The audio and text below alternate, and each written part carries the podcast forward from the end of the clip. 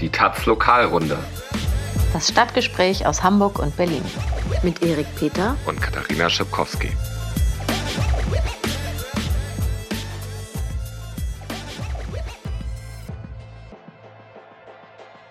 Moin, hallo, herzlich willkommen zur 25. Lokalrunde. Wir, ein Vierteljahrhundert sind wir schon am Start. Oh Gott, ein Quartal. Äh, ja. Äh, naja, ähm, wir sind in Berlin und es ist kalt. Man könnte Anfang November auch sagen, es ist mild. Auf jeden Fall ist es zu kalt, um auf der Straße zu schlafen. Und das ist auch heute unser Thema. Obdachlosigkeit, Kältehilfe oder Winternotprogramm, wie das bei uns heißt. Erik, wie viele Leute betrifft das denn eigentlich in Berlin? Wie viele leben hier auf der Straße? Ja, es gibt nur Schätzungen und die gehen davon aus, dass es 6.000 bis 10.000 obdachlose Menschen in Berlin gibt. Und dazu kommt natürlich das Problem der Wohnungslosigkeit. Genau, da muss man vielleicht einmal den Unterschied erklären. Ne? Also Obdachlose sind halt Leute, die gar kein Dach über dem Kopf haben und ähm, also auf der Straße sind und Wohnungslose haben keine eigene Wohnung, sind aber vielleicht in einer öffentlich-rechtlichen Einrichtung untergebracht, wie auch Geflüchteteneinrichtungen und so. Oder schlafen bei ihren Freunden auf der Couch oder so. Genau, das kann man dann ein bisschen besser messen. Also in Berlin weiß man, 38.000 Menschen sind so in Heimen, betreuten Wohneinrichtungen, Pensionen untergebracht. Und das hochgerechnet mit Leuten, die dann irgendwie auf der Couch bei ihren Freunden schlafen, sind das so, geht man aus von 50.000 Wohnungslosen. Ja, in Hamburg gibt es eine Zählung. Also es wurde gerade die Zahl der Obdachlosen erhoben ähm, und es ist rausgekommen, dass sie sich in den letzten neun Jahren fast verdoppelt hat. Also es wurden jetzt knapp 2000 Leute gezählt statt knapp 1000 wie noch 2009. Äh, man muss aber zu der Zählung sagen, also es wurden nur Leute in obdachlosen Einrichtungen befragt. Also ähm, die Dunkelziffer wird wesentlich höher sein. Es ging auch bei der Zählung gar nicht darum, herauszufinden, wie viele Leute obdachlos sind. Das ähm, will man vielleicht ja auch manchmal gar nicht so genau wissen, so als Senat, sondern es ging darum, herauszufinden, wo die Leute herkommen. Ähm, um was genau damit das zu wissen? Sagt der Senat nicht so genau, warum er das wollte, nur dass man da halt keine Zahlen, irgendwie keine aktuellen Zahlen drüber hatte.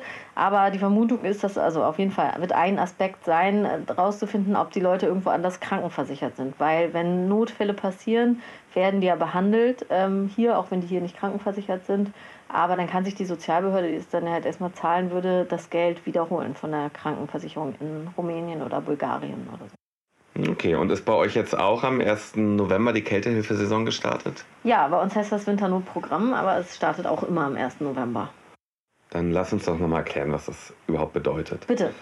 Also in Berlin läuft das unter dem Dach oder dem Label der Berliner Kältehilfe. Das ist ein Programm der Sozialarbeit, das eben während der kalten Jahreszeit Übernachtungsplätze anbietet. Ähm, und dieses Angebot umfasst mehr. Also das, da geht es um Beratungsstellen, um Nachtcafés, um Suppenküchen, es gibt Kältebusse, es gibt eine Kältenot-Hotline. Ähm, und das ist ein Gemeinschaftsprojekt von Kirchengemeinden, Wohlfahrtsverbänden und der Stadt.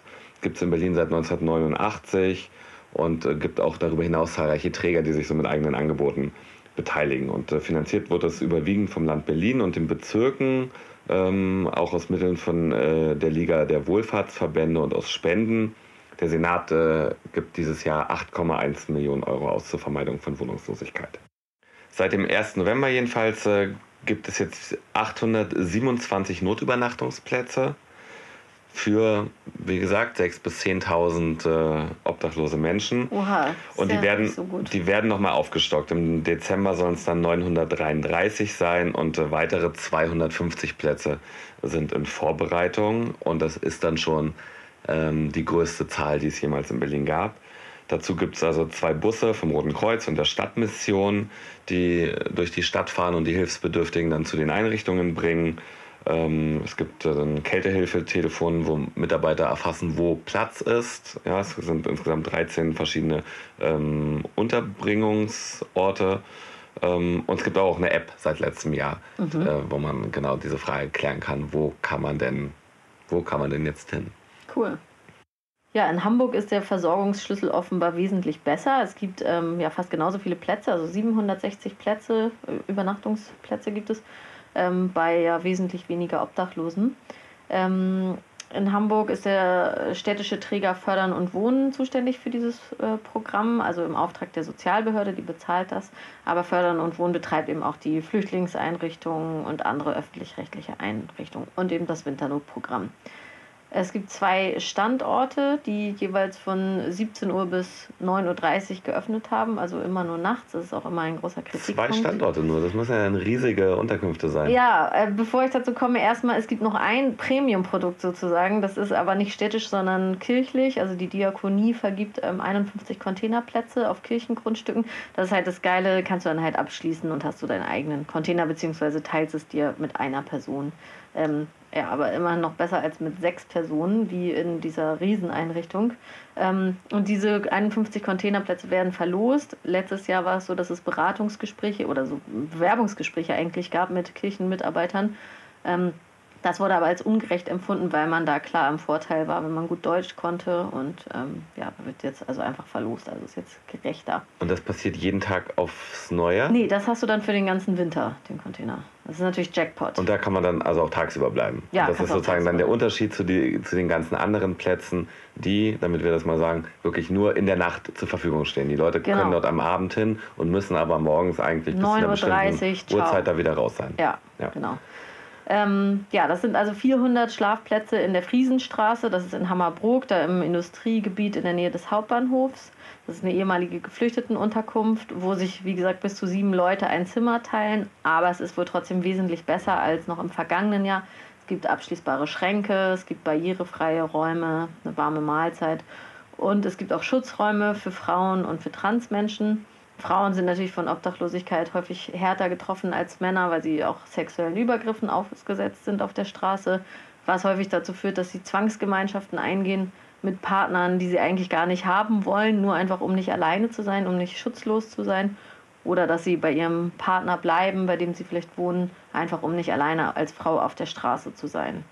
Jo, von dieser großen Unterkunft in Hammerbrook werden einige Obdachlose dann mit einem Shuttlebus in die zweite, etwas kleinere Unterkunft gefahren. Da gibt es 250 Schlafplätze. Das ist in der Kollaustraße in äh, Hinterlockstedt, also es ist sehr weit vom Stadtzentrum entfernt im Norden der Stadt.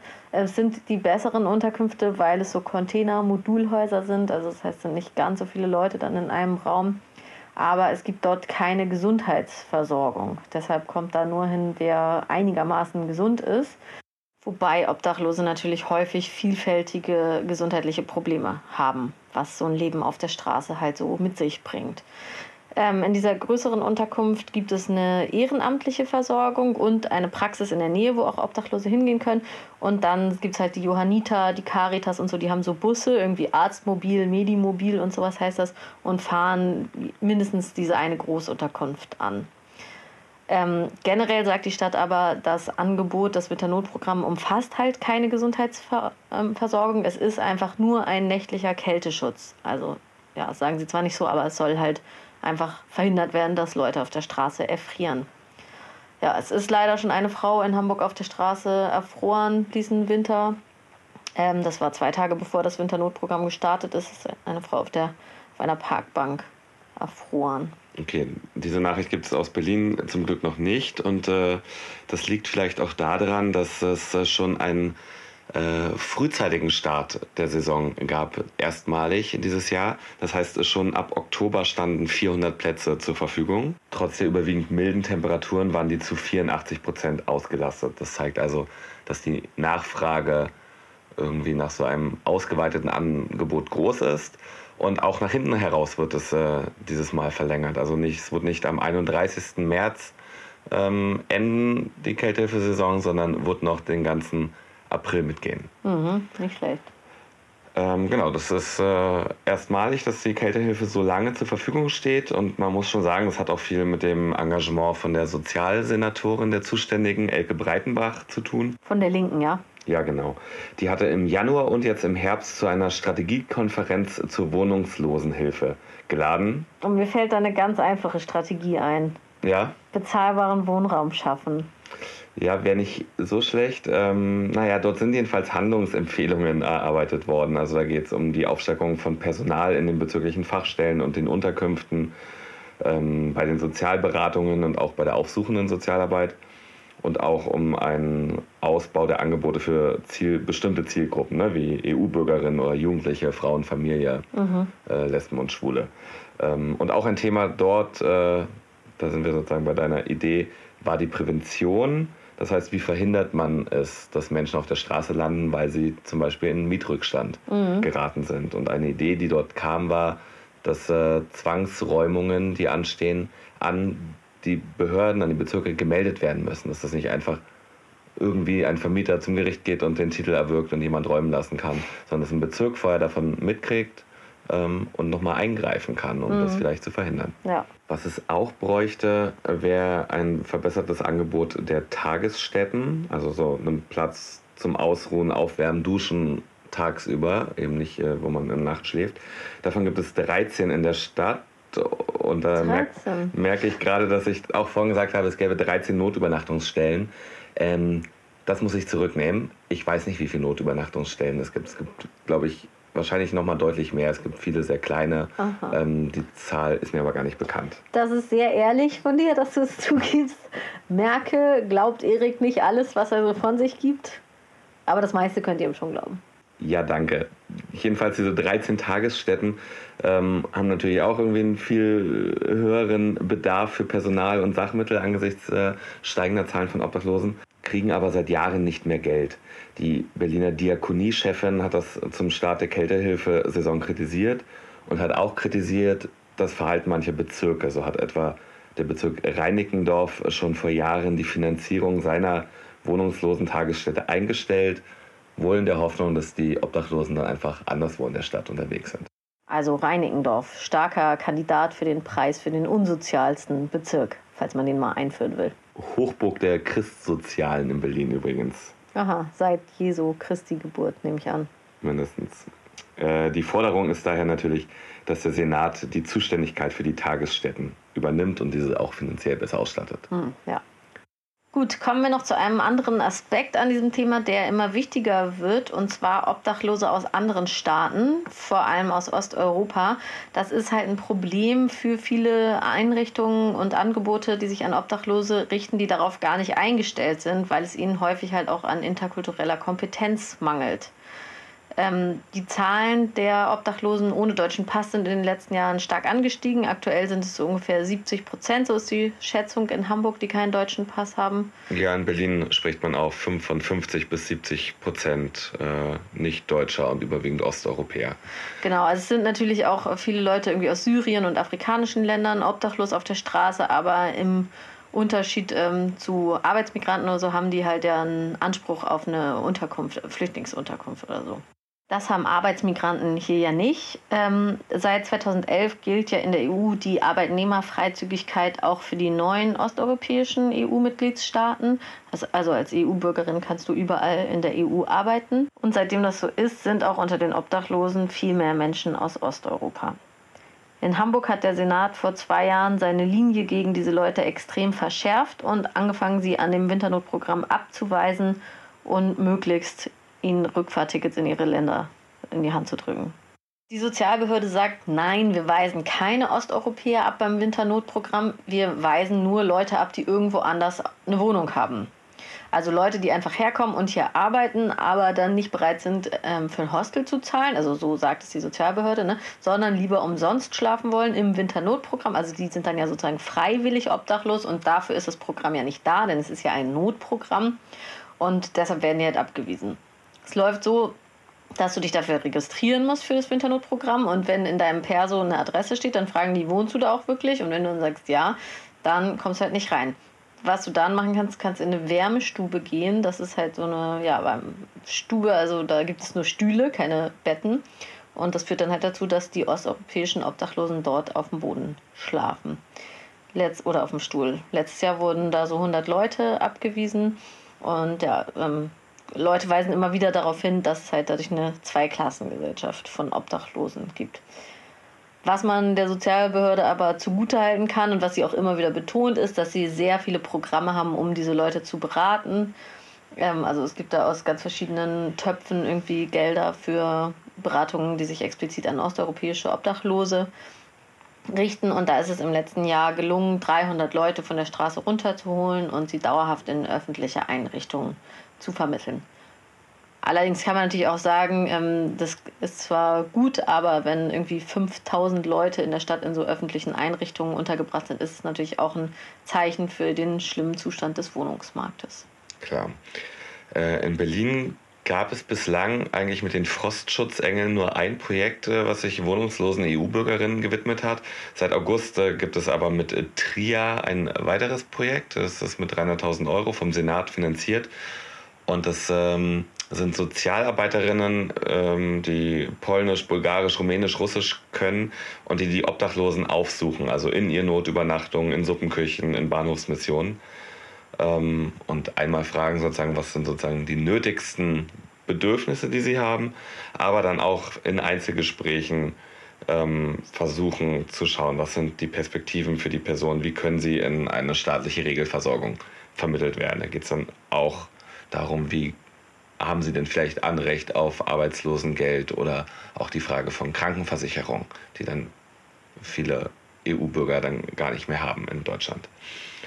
Ähm, und die haben auch ein Teilprojekt, ähm, wo acht Wohnungslose für acht Wochen in eine Art WG ähm, zusammengezogen werden und dort äh, eine Intensivbetreuung bekommen ähm, um sie in dieser Zeit auf die eigenen Beine zu stellen. Ja, also um einen Wohnplatz ihnen äh, zu vermitteln, auch eine Arbeit oder auch irgendwie den Zugang zur Arbeitslosenhilfe. Und das scheint ein äh, großer Erfolg zu sein. Es äh, gab jetzt schon äh, mindestens einen Durchgang, der da abgeschlossen ist.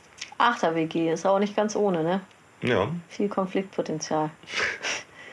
so, wer ist das denn dann jetzt? Nee, einen habe ich noch, ein anderes Projekt, ähm, was versucht, Obdachlose nach Polen abzuschieben. Äh, nee, zur Rückkehr zu überzeugen, sagen mhm. sie. Das sind polnische Sozialarbeiter von einer polnischen Stiftung, Barka heißt die, aus Poznan. Die sind seit August äh, hier auf den Straßen von Berlin unterwegs. Und äh, genau, die bieten den polnischen Obdachlosen an, auf die Barker eigenen Bauernhöfe zu gehen. Ja, dort gibt's, können die kostenlos äh, unterkommen, kriegen Essen und äh, Bauern werden. Ja, und ihnen wird so die Reintegration in die polnische Gesellschaft versprochen. Polen macht das in diversen europäischen Ländern, in Großbritannien, in den Niederlanden, äh, selbst in Island sind die unterwegs. Ihr Ziel war das, äh, von den geschätzten 2000 polnischen Obdachlosen in Berlin 20 äh, nach Polen zurückzubringen in den vier Monaten, die sie hier unterwegs sind.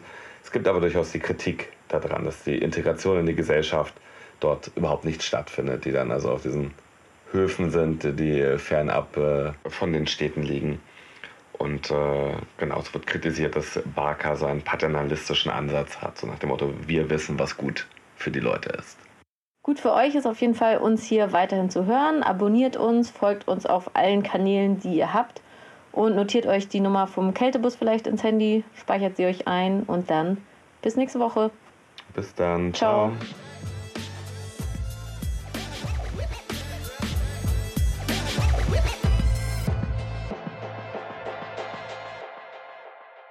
Für mehr Links im Netz unterstützen Sie mit Taz Zahlig diesen Podcast und den Journalismus der Taz im Netz.